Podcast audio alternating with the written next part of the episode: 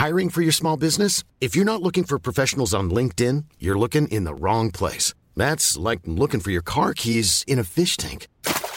LinkedIn helps you hire professionals you can't find anywhere else, even those who aren't actively searching for a new job but might be open to the perfect role. In a given month, over 70% of LinkedIn users don't even visit other leading job sites. So start looking in the right place. With LinkedIn, you can hire professionals like a professional. Post your free job on linkedin.com slash people today.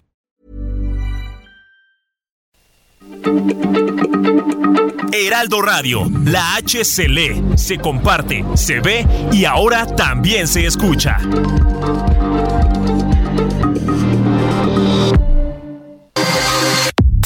Nada más por convivir. Política, cultura y ocio con Juan Ignacio Zavala y Julio Patán. Iniciamos.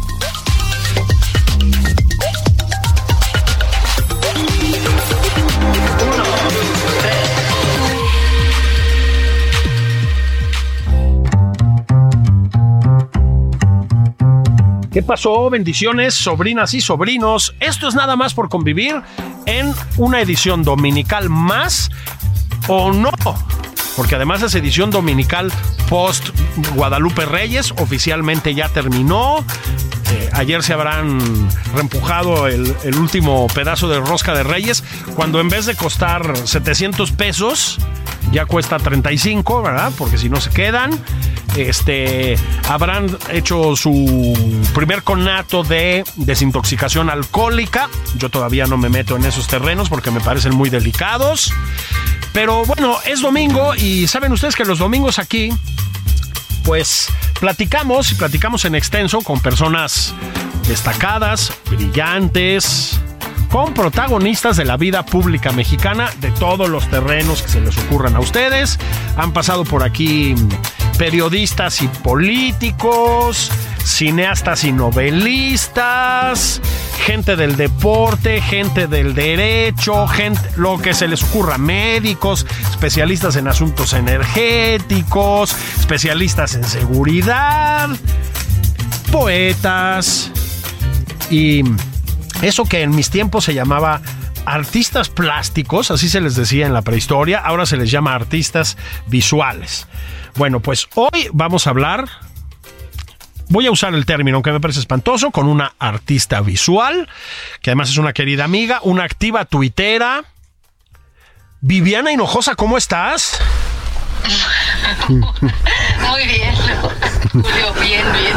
¿Qué tal? ¿No te parece espantoso el término artista visual? Sí, terrible, terrible. La verdad es que suena, suena espantoso, sí. Este, yo prefiero pintor, pintora, ilustrador, ilustradora, me parecen términos este, menos pretenciosos. Dibujante, escultor, lo que sea, ¿no? Dibujante, escultor, exacto, sí, sí, sí. Oye, vamos a empezar a hablar si... Ilustrador lo engloba todo, ¿no? O sea, el que ilustra, Bueno, dibuja. eso está bien, sí, claro, claro. Y si quieres, empecemos por ahí. Em, siempre me ha intrigado los orígenes de tu ya muy exitosa trayectoria como artista visual. este, em, voy a empezar por preguntarte lo siguiente.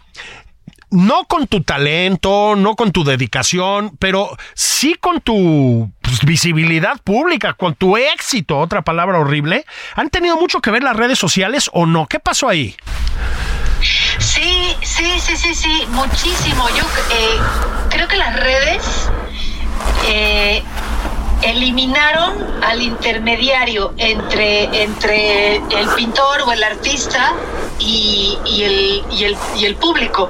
Este, eh, antes de las redes sociales querías dar, dar a conocer tu, tu trabajo, querías este, intentar vender tu trabajo, tenías forzosamente que pasar por el marchante de arte o la galería, ¿no? Y, y la relación, yo creo, la relación entre, entre artistas y galeros ah, siempre ha sido un poco complicada. Y de pronto las redes sociales lo eliminaron por completo, o sea, eliminan esa necesidad porque finalmente tú manejas tu propia galería, y yo creo que una de las redes sociales más exitosas para eso ha sido Instagram. que yo me muevo mejor en Twitter, pero, pero Instagram, vaya, tienes las carpetas y los portafolios absolutamente maravillosos de ilustradores de todo sí, sí. el mundo. O sea, hay unos trabajos ahí impresionantes, brutales, preciosos. Y no necesitas este, contactar con la página de la galería, ¿no? Casi todas las páginas de Instagram son como, tienen su, su parte de business para que contactes. Entonces, este, sí, creo que creo que ha tenido muchísimo, muchísimo que ver porque yo no vivo en Ciudad de México, no me muevo en el mundo de las galerías de Ciudad de México, Sí. no me interesa moverme en el mundo de las galerías de la Ciudad de México. Eh, Twitter me ha dado, le ha dado a mi trabajo mucha visibilidad. mucha visibilidad. Este, espero que también mucha clientela, porque esa es una parte muy importante. Y te lo pregunto también. Da más libertad esta forma, digamos, pues voy a decirlo así también, del, del negocio.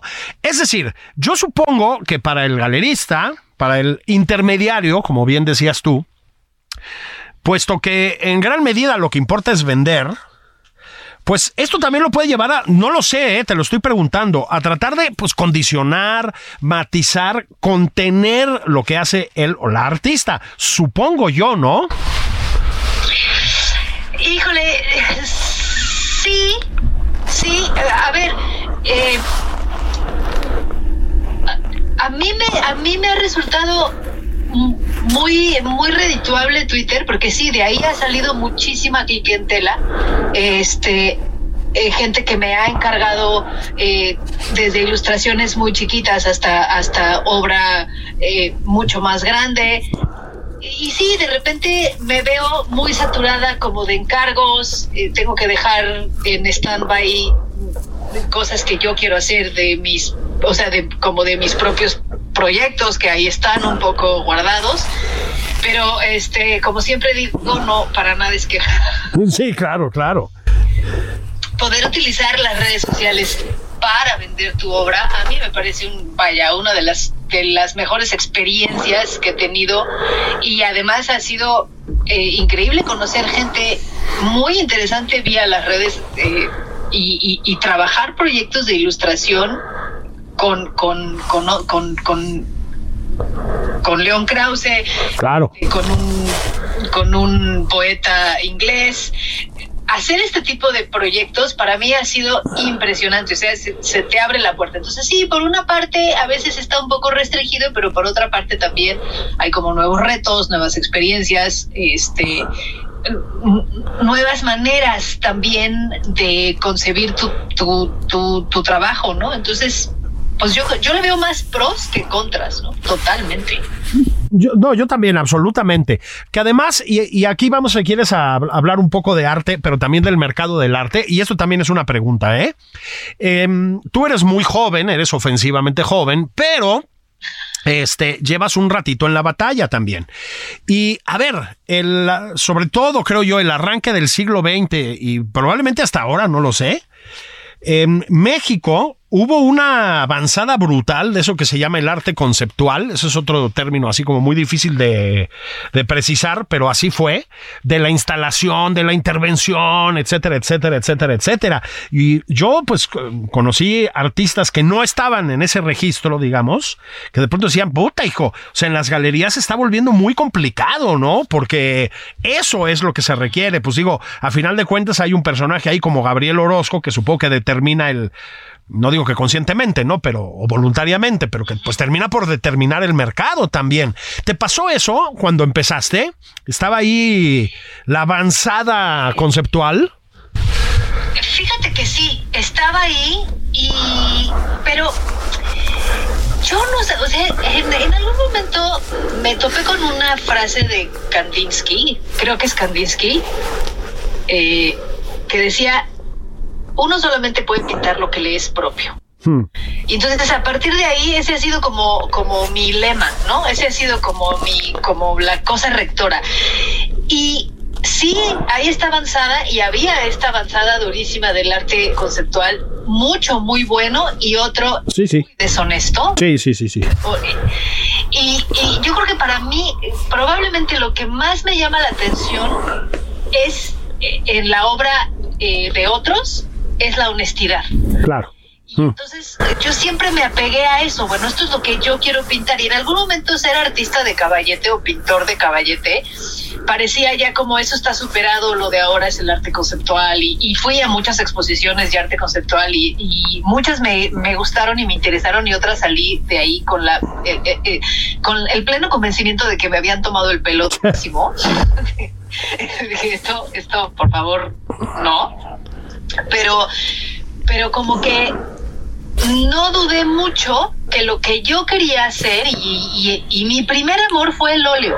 Empecé pintando acuarela, pero, pero donde yo realmente me sentí cada vez más contenta y, me encantó y pasé las mejores horas de este trabajando el óleo y equivocándome y haciendo cochinada y media, fue, fue con el, con, con, el óleo. Entonces como que nunca dudé mucho de que, pues si era pintora de caballete, pues era pintora de caballete funcionara o no, o fuera el avant o no, o fuera lo que la galería quisiera o no, sí me di cuenta que no podía, mm, que, que me sentía muy deshonesta haciendo cualquier otra cosa que no fuera eso, ¿no? Que por lo menos por ahí tenía que empezar mi, mi caminito. Y que te lanzas, ¿no? Este, quiero precisar algo, ¿eh? Para mí también el arte conceptual tiene, como todo, como todo el arte, pues tiene manifestaciones extraordinarias y manifestaciones, la mayoría, malísimas. Y no me estaba quejando, ¿eh? Nada más que es un hecho que tuvo, digamos, una especie de, no sé si decir hegemonía, pero sí como de, pues, pues sí, de visibilidad, de éxito, de moda, en cierto sentido, muy fuerte. Creo que eso ha pasado un poquito. Y es que lo que tú haces, Viviana, no se parece en nada a lo que se llama arte conceptual. Tú eres completamente de otro lugar. Sí, no, completamente. Yo estoy, este, estoy atrapada en un siglo que no es el mío, ¿no? A mí, a mí ponme un bodegón barroco y estoy extasiada durante horas y horas y horas frente al bodegón barroco, ¿no? O sea, puedo pasar frente a un polo y decirme, sí, ya lo sé, pero, pero me gusta el arte figurativo, me gusta mucho trabajar con la luz, con la oscuridad, con las técnicas más clásicas de la pintura, yo creo que son atemporales. Yo realmente, o sea, hablar como de un progreso en el arte es un poco absurdo, porque más es un péndulo y de repente regresa y, y, retoma cosas de escuelas pasadas. Y, entonces como que ahí sí realmente no puedes pensar, pues es que ya estás como fuera, a lo mejor estás fuera de moda, pero, pero finalmente este, la, la belleza de la pintura barroca o la belleza del de mi placer culposo que es el rococó, pues nunca pasa, ¿no? Ahí está. Y siempre es muy interesante regresar y ver cómo están armadas esas, esas composiciones, cómo están manejadas, cómo están trabajadas. O sea, para mí, eh, eso es lo que yo quiero hacer, ¿no? Y como que pues si eso es lo que yo quiero hacer, pues es lo que voy a hacer porque este porque no me sale hacer cosas conceptuales, no me siento cómoda ahí, me siento cómoda frente a mi caballete y me gusta y me gusta explorar este aún es, aún géneros de pintura que se consideran como de viejita, ¿no? De, la naturaleza muerta para mí es, es, es, es bellísima, es inagotable. Yo yo creo que hay mucho más que hacer con la naturaleza muerta, pero bueno, ya se considera así de cosa de señora que pinta, este, que nadie se toma en serio, ¿no? Bueno, a mí me parece uno de, uno de los géneros más complicados, además. No es un género menor, aunque se considera un género menor, pero para mí no, es, ¿no? Es, es una cosa muy complicada y además lo, cuando están bien logrados son una cosa bellísima. No, no, no, absolutamente. Ahora, bueno, de hecho, eh, eso es una cosa que siempre me ha gustado y que me parece muy distintiva de ti, muy, muy propia de ti, que es que cuando estás en Twitter, yo, yo también, como tú, yo soy un animal tuitero, o sea, yo las otras redes sociales me parecen todas subalternas, ¿no? Este, pero, este, por lo menos no me siento cómodo con ellas, pero una de las cosas que haces en Twitter, aparte de promover tu, no, no promover en un sentido frívolo, sino de mostrar tu obra, de difundirla y etcétera, es vamos a usar términos mamones, porque si no, pues no, no nos reconocerían, ¿no? Es el work in progress, ¿me explico? Es decir, también te gusta mostrar lo que vas haciendo y comentar lo que vas haciendo. Es decir, también hablas de técnica en Twitter. Sí, sí, sí, yo creo que, mira, es muy curiosillo porque el, el trabajo de, de, de pintor, igual que el de escritor, son trabajos muy solitarios, son este no son no son artes que se dan en un colectivo, por ejemplo, como el teatro, como Claro. la danza. O sea, es tú frente a la hoja de papel o tú frente al lienzo en blanco y es un trabajo muy muy muy solitario. Este y es muy interesante poder muchos pintores no comparten cosas de técnica por no sé por qué, porque pues piensan que te vas a robar la receta o no sé, ¿no? A mí me parece muy interesante hablar de técnica porque para mí pues la pintura es oficio y el oficio tiene mucho que ver con el dominio de la técnica. Entonces, me gusta compartir el trabajo en proceso y me gusta compartir la técnica y me gusta compartir cosas que yo aprendí de técnica porque soy muy autodidacta, entonces muchas de las cosas que aprendí las aprendí pues o viendo tutoriales en YouTube o comprando libros, este, de los que ya no están como que ya no están de moda, ¿no? Leer estos libros so- sobre cómo mezclar colores Sí, sí. y muchas cosas las aprendí también porque alguien fue lo suficientemente generoso para decirme, no, mira, esto lo puedes mezclar así, te sale mejor, ¿no? Hmm. Yo sí creo que ese, ese conocimiento pues, lo tienes que pasar. Y entonces me gusta mucho y también siento que la, que el- que la gente, que el, eh, vamos a utilizar términos mamones, que el receptor de la obra está mucho más, mucho más abierto y mucho más receptivo si no se siente tonto frente, frente al, frente a la obra Claro. o frente al, al, al- al- al cuadro, ¿no? De alguna manera, eh, y, no- y no sé por qué le pasa mucho a los pintores. Es como si fuera una alquimia de Dios o una especie de talento y, y, y sale. Y a la gente le da un poco de miedo, le da un poco como de cosilla preguntar porque no se quieren sentir, nadie se quiere sentir un tonto frente a la obra de arte o una persona que no entiende o, o poco sofisticada. Y entonces yo ahí creo que eso es un gran error, ¿no? Que no es un talento regalado por los dioses, Sí, sí. que no es una alquimia, este, no, que es oficio, son muchas horas de trabajo, es investigar la técnica y que si tú le abres eso a quien está dispuesto a verlo o a quien le interesa, le haces también la, eh, eh, tu trabajo se lo haces mucho más accesible y también te abres a que te hagan preguntas. Y a mí eso me, ese intercambio me parece muy interesante y muy, y muy valioso. Fíjate que estaba hace un par de semanas en, eh, en Alcalá de Henares, en España, en la casa de un escritor medio conocido que se llamaba Cervantes. Y entre otras cosas, yo dije, aquí tendría que, tendría que venir Viviana Hinojosa solo por esto.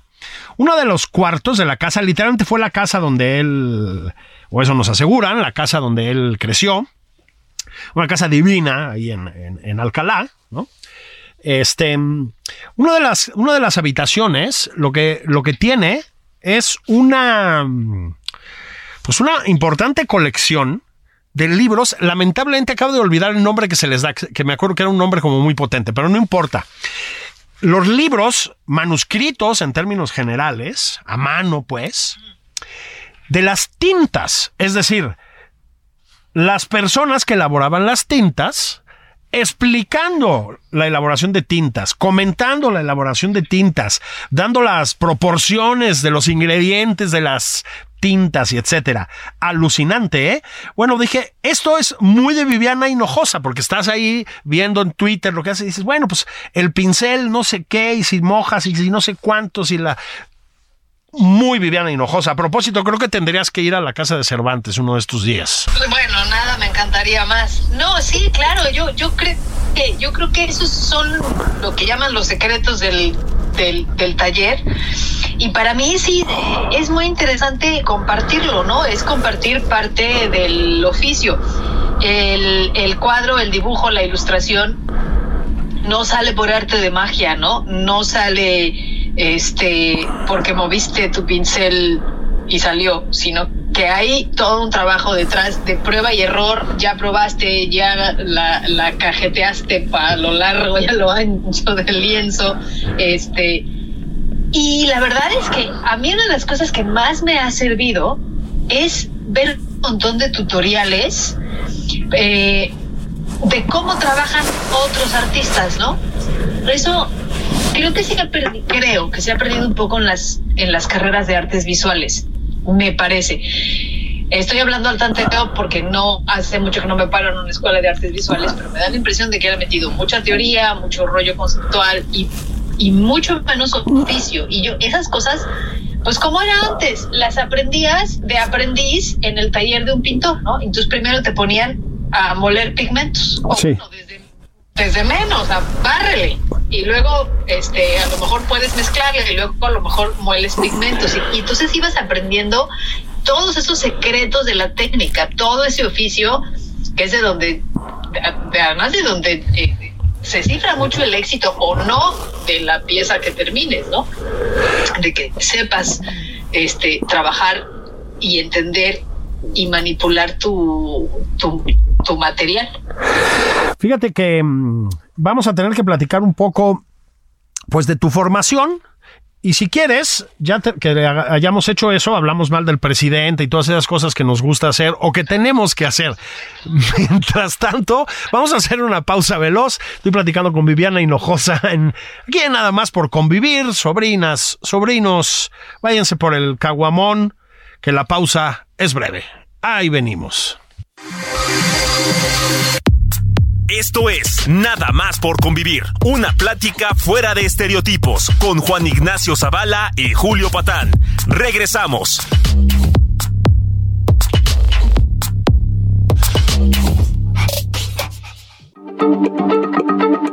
Heraldo Radio, la H se lee, se comparte, se ve y ahora también se escucha.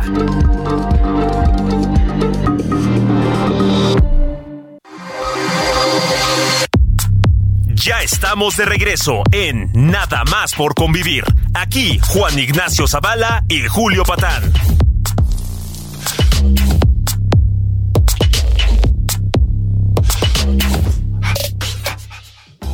Estamos de regreso nada más por convivir, sobrinas y sobrinos, babies. Estoy platicando con mi amiga Viviana Hinojosa. Notabilísima, notabilísima. Voy a usar el término que usó ella para no seguir diciendo la mamonada de artista visual. Ilustradora.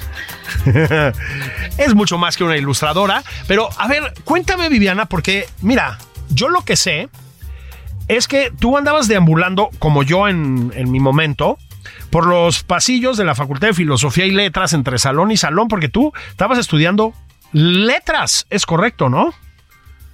Letras hispánicas, así es. Lengua y literatura hispánicas en, en, en, en tu facultad, en la UNAM, así es. ¿Y qué pasó contigo? Es decir, de pronto, pues se acabó lo de letras hispánicas, te convertiste en la exitosa artista que eres. ¿Qué pasó en medio? ¿Cómo fue eso? Cuéntanos. Bueno, mira, pasó, eh, la, pasó la huelga del 99-2000. Yo tenía, yo estaba, por alguna razón yo siempre pensé que no debía estudiar este pintura o artes visuales. No me arrepiento, creo que fue una excelente decisión no estudiar ni pintura ni artes visuales. Y me gustaba mucho y siempre me ha gustado mucho leer y me gustaba escribir y yo quería escribir. Este, entonces me metí a estudiar lengua y literatura hispánicas a la UNAM, eh, un poco inocentemente, porque ahí no te enseñan a escribir, te enseñan a leer. Sí. Millions of people have lost weight with personalized plans from Noom, like Evan, who can't stand salads and still lost 50 pounds. Salads, generally, for most people, are the easy button, right? For me, that wasn't an option. I never really was a salad guy. That's just not who I am. But Noom worked for me. Get your personalized plan today at Noom.com. Real Noom user compensated to provide their story. In four weeks, the typical Noom user can expect to lose one to two pounds per week. Individual results may vary. escribir no. Este, y pues escribía mis poemitas y así, la verdad es que es bastante mal. Esté mal, todo. Lo dudo, pero bueno. Y me costaba mucho, mucho trabajo, ¿no? Pero la carrera de letras la disfruté muchísimo. Ah. Me encantaba la filología, este, me gustó mucho la lingüística, me encantó la fonética. Realmente disfruté mucho estudiar eh, letras. Las clases de medieval con Aurelio González para mí fueron, bueno, ahí empezó mi romance con la Edad Media. Me encantó. Lo que no me encantó y no y sigue sin encantarme era el mundo académico. Sí. Entonces nunca pensé como quedarme ahí, dedicarme a la investigación, por ahí no iba, ¿no? Y luego se atraviesa la huelga y nos dejan sin una 10 meses, 11 meses, ya no me acuerdo, pero bueno, una cosa espantosa. Y, y yo en ese entonces, pues estaba, era un estudiante pobre eh, que rentaba un departamentitito, chiquitito ahí en Payares y Portillo Ajá. Y no lo, o sea, como que no lo podía dejar. Mi familia vivía primero en Michoacán y luego en Puebla, entonces como que salirme de la Ciudad de México y luego tratar de regresar y buscar algún departamento del mismo precio estaba imposible, entonces me quedé y nos quedamos pues como pues en, pues en la orfandad porque aquello cerrado y Sí, sí. este eh, que te fueras a otra universidad porque ya no te revalidaban y entonces en- siempre me gustó pintar y dibujar y tenía por ahí un jueguito de acuarelitas entonces dije bueno pues si mientras no hay nada que hacer pues usemos acuarelitas no Pero hasta ese momento era, digamos, una, un- no, una, una afición secundaria. O sea, no lo visualizabas como tu, pues, pues como tu profesión, pues. No, no, era una afición secundaria, siempre me gustó, este, tenía mis, mis libros de pintura, de Dalí, de Frida Kahlo, cuando estaba en la prepa me encantaba eso, pero, pero no, no, yo, yo seguía pensando que yo iba a ser escritora, ¿no? Y- pero me, me empezó a gustar y me pasaba muchas horas, o sea, me daba cuenta que me podía pasar muchas horas en mi departamentito con mis acuarelitas haciendo cositas, ¿no? Hacía cositas chiquititas, porque realmente tenía cero dibujo, cero, cero todo, cero composición, cero todo. Este, pero me llamaba mucho la atención y me llamaba mucho la atención el color. Y entonces me iba ahí al hiperlumen y compraba tintas de colores y hacía mis experimentos en el papel y, y eso la verdad es que me encantó. Y mi hermana decía, tú mándame tus acuarelitas y yo te las vendo aquí entre mis amigos. Mi, hermana está estudiando eh, estaba estudiando en Puebla, entonces este, yo iba los fines de semana, agarraba un camión y me iba a Puebla y le llevaba mis acuarelitas y me las, y me las vendía, ¿no? Y entonces para cuando termina la huelga, yo ya había cambiado de opinión y dije, pues yo lo que quiero es pintar. Y durante ese lapso de la huelga me acuerdo que compré un libro que seguramente conoces de Felipe Ehrenberg sobre Claro. vivir del arte. Sí, sí, sí. Felipe que era genial, caray.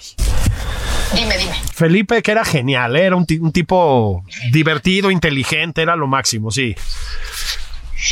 Pues ese libro para, para mí fue como un descubrimiento de, bueno, sí se puede, no necesitas estudiar la carrera, se puede hacer, puede ser autodidacta, entonces como que ahí me convenció y dije, pues dale, ¿no?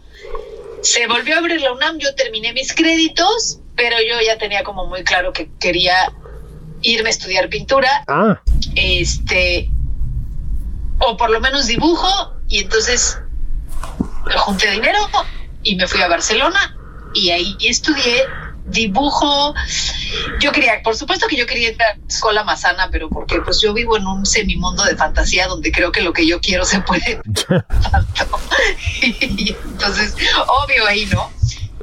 Pero encontré una academia que era muy chiquita donde preparaban a los estudiantes que iba a hacer el examen de admisión a Bellas Artes. Entonces te daban el dibujo más clásico, el del bodegón, carboncillo, blanco y negro, este, el pan, la servilleta, la botella de vino y la berenjena. O sea, más clásico de clásicos. Haz de cuenta que te transportabas como al siglo XIX y ahí aprendí la belleza del dibujo. Ahí lo aprendí. Además, como se dieron cuenta que yo utilizaba mucho el color y me dijeron, claro, porque eres mexicana y te gusta el color. Que no es cierto, ¿no? Pero en fin, como estereotipo. sí, sí, sí. Este, y me dijeron, tú no vas a poder utilizar colores, a esta quítenle los colores y pon un carboncillo y que aprenda a trabajar el blanco y negro. Y al principio me costó mucho trabajo, me sentía la más burra del salón, y hablaban en catalán, no entendía nada. Me sentía así como, ¿sabes? Como la teta, así, al caso y a la fiesta. Pero después la verdad es que me encantó, me encantó, me fascinó el dibujo, los, los colores, el, o sea, el, el, el, blanco y negro, las sombras, las luces, me fascinó. Y entonces ya a partir de ahí dije, sí, esto es lo mío, y yo de aquí soy, y lo que me lleve y lo que me cueste. Entonces eso, eso fue lo que pasó, pasó la huelga y pasó pues esta como decisión un poco serendipity de llegar a Barcelona sin saber siquiera qué iba yo a hacer y, toparme con esta academia caminando un día por el barrio gótico, me topé con la academia y entré, me dijeron, sí, dale, no sé qué, cuesta tanto al mes, venga, y, ya, ¿no? Y entonces fue como, ya sabes, como cuando se junta el hambre con las ganas de comer. Sí. Y este, y, y todo salió bien. Entonces ya de ahí me dediqué constantemente a la pintura pero yo siempre he pensado que lo que yo pinto tiene también mucho de literario, creo. Nunca estoy muy lejos de lo, de lo literario, ¿no? Quiero pensar. Sí, además, bueno, sigue siendo una, por supuesto, una lectora casi voy a decir compulsiva, no sé si es un poco excesivo el término, pero creo que casi es justo. Este, y, pero no solo eres una lectora de literatura, también eres una lectora de historia. Sí, Sí, descubrí, descubrí la historia un poco ya más recientemente y, sobre todo estoy como muy enamorada y obsesionada de la, de la historia de Inglaterra. Es, es una cosa que me, que, me, que me encanta. Entonces sí, he estado muy clavada en, en, con, en libros de historia y, y, y, la verdad es que me creo que a veces me gusta más leer historia que, que ficción, ¿no? Sí ficción histórica para mí es como lo mejor del lo mejor de los mundos, especialmente cuando está bien escrita, pues es un es una deli total. Bueno, y, y, allá en Inglaterra algo entienden de eso, ¿no? De este género. Uf, uf, sí, qué buenos son, ¿no? Qué buenos son para la para la ficción este histórica y qué buenos historiadores y sobre todo divulgadores de historia. Sí. ¿no? Ahí los investigadores son divulgadores. Sí. es impresionante. Tienen una escuela o una serie de escuelas históricas que, como todo en, o como es frecuente en el Reino Unido, creen en la necesidad de escribir bien y de escribir claro, ¿no? Y esto luego en las academias francesa, por ejemplo, incluso en la mexicana en algunos casos, eh, hablando siempre de historia, pues no pasa, ¿no? Entonces...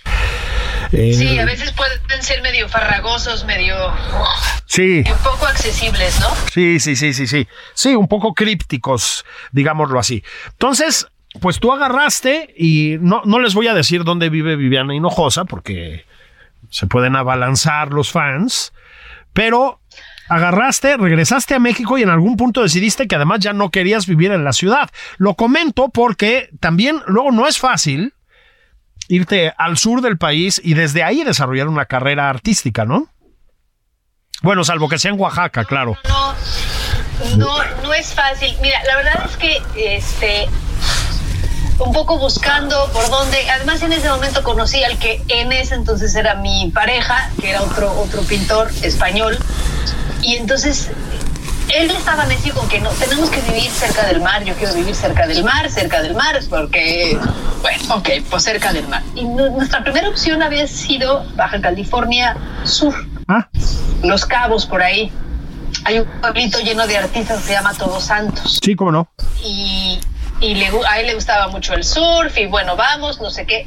Pero se acomodó todo para que unos amigos que teníamos que estaban viviendo en la otra península nos dijeran, ¿por qué no vienen?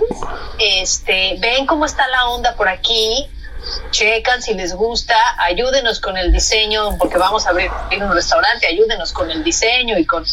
Entonces dijimos, bueno, pues vamos a echar ojo, ¿no? Bajamos a echar ojo este, a la muy noble ciudad de Mérida. Y la verdad es que yo me enamoré bastante, claro. Yo hice la chilangada de llegar en invierno a Mérida. Claro. En invierno llegas a Mérida, te enamoras de Mérida. Claro, es fresquito, ¿no? bueno, el clima, ¿no? Sí. Cosa. Llega mayo. Sí. ¿Qué hice? ¿Qué hice? Pero me gustó mucho, le vimos posibilidades, encontramos una galería que estaba muy interesada en enseñar nuestra, nuestro, nuestro trabajo. Enseguida encontramos quien nos quisiera rentar un departamento, o sea, todo, igual, todo se acomodó, ¿no? Entonces dijimos, bueno, pues ¿qué estamos esperando? Vayamos por nuestras cosas y, y venga para acá. ¿no? Y así fue como llegamos a Mérida y ahí me quedé porque hay un mercado muy particular en Mérida que compra arte, que es el mercado de todos los expatriados, Ajá. fundamentalmente norteamericanos y algunos canadienses, que tienen su casa, o sea, llegan a Mérida, les encanta Mérida, compran una de las casas más viejas del centro, la rehabilitan y es una cosa que a ellos les da mucho estatus y mucho les encanta comprar obra de arte original. Entonces hay un gran mercado que compra arte dentro de la ciudad de Mérida, este, entre los expatriados y ahí, ahí yo, o sea, ahí creo que ahí aprendí a hacer negocio con mi trabajo. Ah, O sea, fue, fue ahí cuando pues te- o sea, que, aprendí a vender y a evaluar mi trabajo y a ponerlo en venta y a lidiar con los clientes. Y luego ya las redes me sacaron. Entonces no importa dónde esté, puedo estar en Ciudad de México, en Querétaro Claro. o en Yucatán, no importa dónde esté porque finalmente pues tengo acceso, o sea, mando mucha obra a Monterrey y a Ciudad de México, por ejemplo. Entonces, pues ahí ya como que no importó tanto, ¿no? Yo siempre supe que tenía que abrir el mercado, que tenía que salir hacia Ciudad de México o hacia Monterrey, pero que no necesitaba estar ahí, ¿no? sí, sí, sí. Pero, pero aprendí, aprendí a hacerlo rodeada de norteamericanos que son muy maravillosos para hacer negocios porque son straightforward, Ah, sí. te lo van a decir así como va, es muy fácil, este, y ahí fue, fue, y fue un descubrimiento enorme ver que se podía vivir de eso, ¿no? Todo el mundo te dice que no vas a poder vivir de eso. Sí se puede, tienes que hacer muchos sacrificios. No es una vida fácil, a veces son, son, son muchos años a salto de mata Sí, sí, sí, sí. pero pero la- bueno para mí ya ha valido la pena cada cada minuto Sí, se ve que te la pasas muy bien. Ahora, voy a dar un viraje más o menos dramático. Este. Y voy a hacer una especie de. mm, Bueno, voy a hacer una, lo que parece una digresión. Hace, mm, no me acuerdo, unos, unos pocos años, estuve yo platicando con un buen amigo, que es eh, Héctor de Mauleón, pues no, no creo que necesite presentación. Héctor de Mauleón es un- una figura conocida de la televisión mexicana. Eh, tiene un programa muy bonito con Beca Duncan sobre la Ciudad de México en ADN 40. Este, sobre todo, es un columnista tremendamente leído en el Universal y lo es desde antes de este sexenio. El sexenio pasado, Héctor de Mauleón empezó a escribir sobre eh, pues, pues la pesadilla criminal en la que está sumida este país, ¿no? Y para mí fue rarísimo porque, bueno, no sé si raro es la palabra, ¿no? Pero fue sorprendente porque a Héctor yo lo conocí hace muchísimos años, porque somos gente ya de cierta edad, como un hombre dedicado a lo que se llama el periodismo cultural, un escritor, un hombre que leía Octavio Paz, nos poníamos medio pedos y leía poesía en voz alta, o sea, de, Héctor venía de ahí, del mundo de la literatura y el periodismo cultural. Y de pronto Héctor se convirtió en el referente nacional de el periodismo sobre la vida criminal. Y este sexenio, a esa condición, ha sumado la de un férreo crítico del el gobierno de López Obrador. Es decir, yo le dije, bueno, Héctor, pues, ¿qué te pasó, mano? Y dijo, bueno, pues hubo un momento en que me di cuenta de que no podía seguirme limitando a hablar de literatura y de tal, pues cuando el país estaba cayendo a pedazos. Esto lo digo porque tú, Viviana Hinojosa, sigues hablando de literatura de vez en cuando en, en- en redes. Ya dijimos, promueves mucho tu obra, la mueves mucho en las redes, hablas mucho sobre técnicas de pintura, hablas mucho, etcétera, etcétera, etcétera. Pero también te has ido volviendo una figura mm, adorada en Palacio Nacional y sus entornos. este, no, no, has usado mucho Twitter para lo que se usa mucho Twitter, que es para hablar de la realidad política, con mucha mordacidad a propósito, con mucho veneno. Esto no hace falta decir que es un elogio. Yo no sé si te pasó un poco lo que le pasó a Héctor. Es decir, que en algún momento volteaste y dijiste, bueno, no puedo seguirme limitando porque a, a, desarrollar mi obra y mis preocupaciones y mis obsesiones, pues porque hay una realidad terrible que se nos vino encima. ¿Fue eso? Sí, fue eso. Este, híjole, yo la verdad es que durante un tiempo dije, no, me choca, no quiero saber nada de política, es horrible, que peleadera en Twitter, que espantoso, porque antes de que iniciara el gobierno del observador, ya había mucha polarización. Yo me acuerdo ver, sí. pues ya, o sea, ya la red AMLO se movía y polarizaba sí, sí. y y, y, y, hacía mucho, mucho encono. Entonces para mí era así como, bueno, qué cosa más espantosa. Pero cuando empecé a ver que se perfilaba este hombre tan peligroso, probadamente peligroso, ahora sí, este, para ganar la presidencia, dije, híjole, no, hay que, hay que participar, hay que, pues hay que hablar de esto, ¿no? Este, hay que hablar del riesgo que representa este hombre para las instituciones, para la, para la democracia siempre vi y siempre me pareció que el observador era un riesgo y un peligro para las instituciones y para la vida democrática, porque por mucho que uno no esté contento con los gobiernos anteriores y que haya mucho que criticarles a los gobiernos de la transición, yo creo que nos quedaron a deber eso. Sí, sí, sí, sí. Así, punto no íbamos por mal camino, ¿no? A lo mejor a veces un poquito como los cangrejos, pero íbamos por donde debíamos ir, íbamos fortaleciendo algunas instituciones, a veces a, a gritos y sombrerazos, pero se avanzaba. Y siempre me dio terror pensar en López Obrador en la presidencia y pensar en que lo acompañaba gente como Ackerman, sí, sí. Pigmenio y, y, y toda esta fauna de vasallos feudales espantosa de la que se rodea.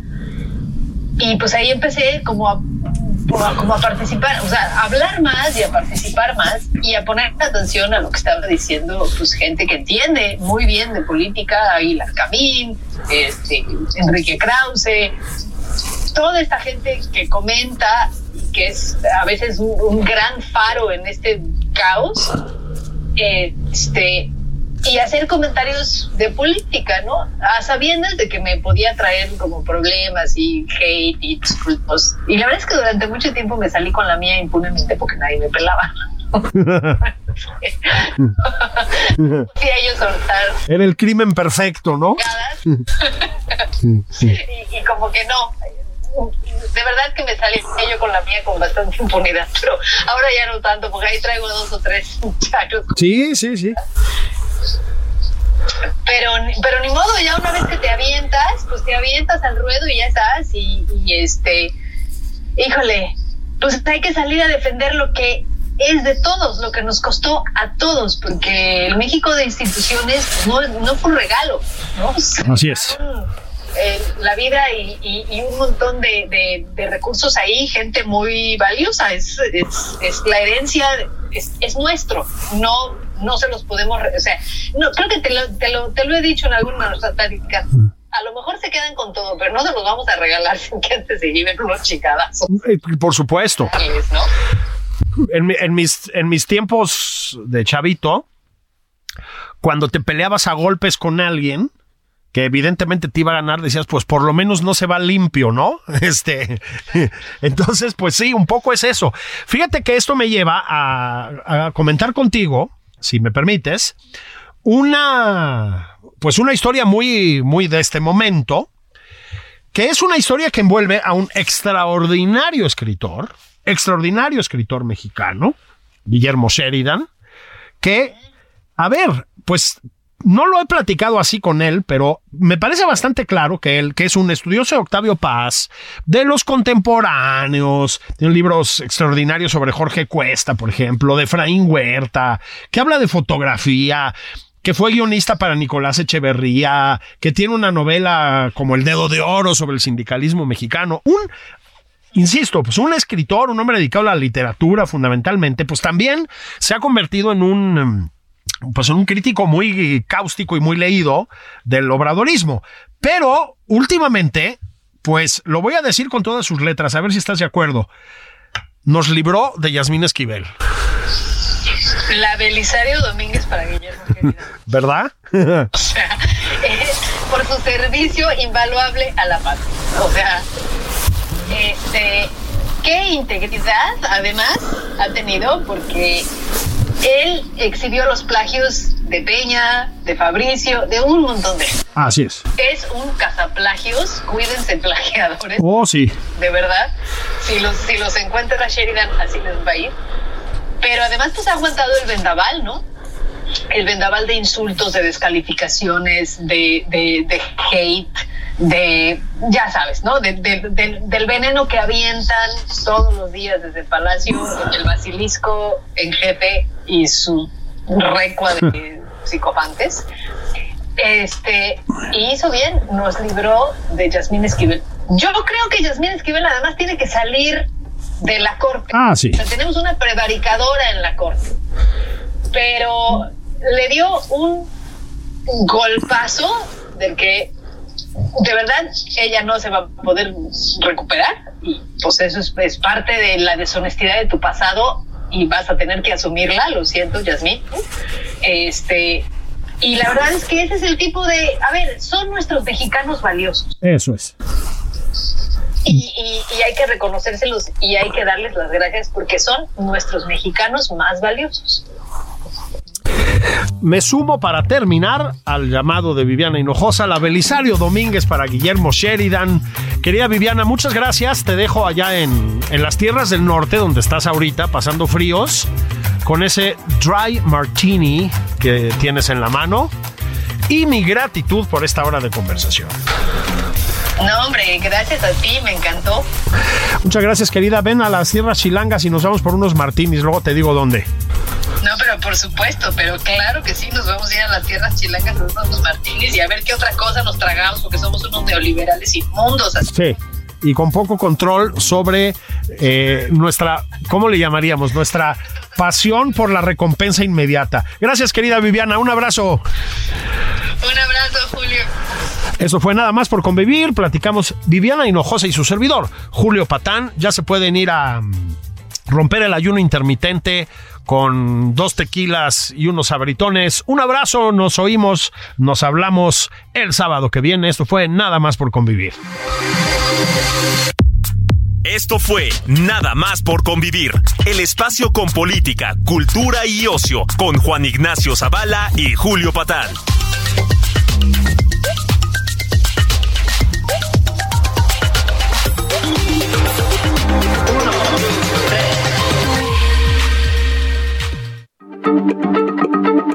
Heraldo Radio, la H se lee, se comparte, se ve y ahora también se escucha.